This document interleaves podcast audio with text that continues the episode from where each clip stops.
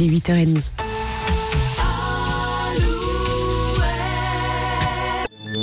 Alouette, les infos en Bretagne, Marie Piriou.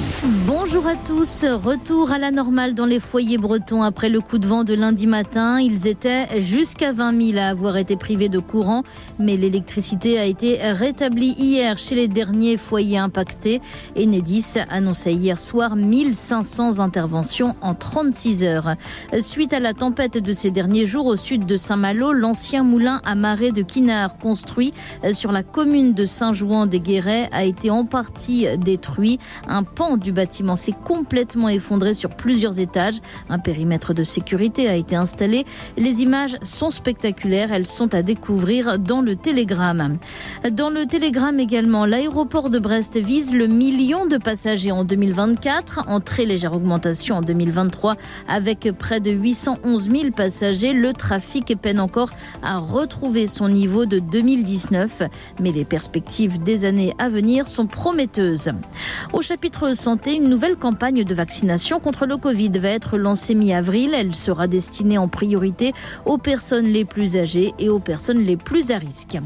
Les États-Unis n'enverront pas de soldats combattre en Ukraine. C'est ce qu'a affirmé hier soir la Maison-Blanche après les déclarations d'Emmanuel Macron, le chef de l'État qui n'exclut pas un envoi de troupes au sol en Ukraine. Le Parlement devra prochainement se prononcer sur la question du soutien à Kiev. En foot, Lyon, premier qualifié pour les demi-finales de la Coupe de France. L'OL qui a battu Strasbourg hier soir au tir au but après un nul 0 partout. Suite ce soir avec Rouen, Valenciennes à 21h. Rouen évolue en national et Valenciennes en Ligue 2. L'équipe de France féminine, elle, joue la finale de la Ligue des Nations. Ce soir, les Françaises affrontent l'Espagne à Séville. Les Espagnols sont invaincus depuis un an.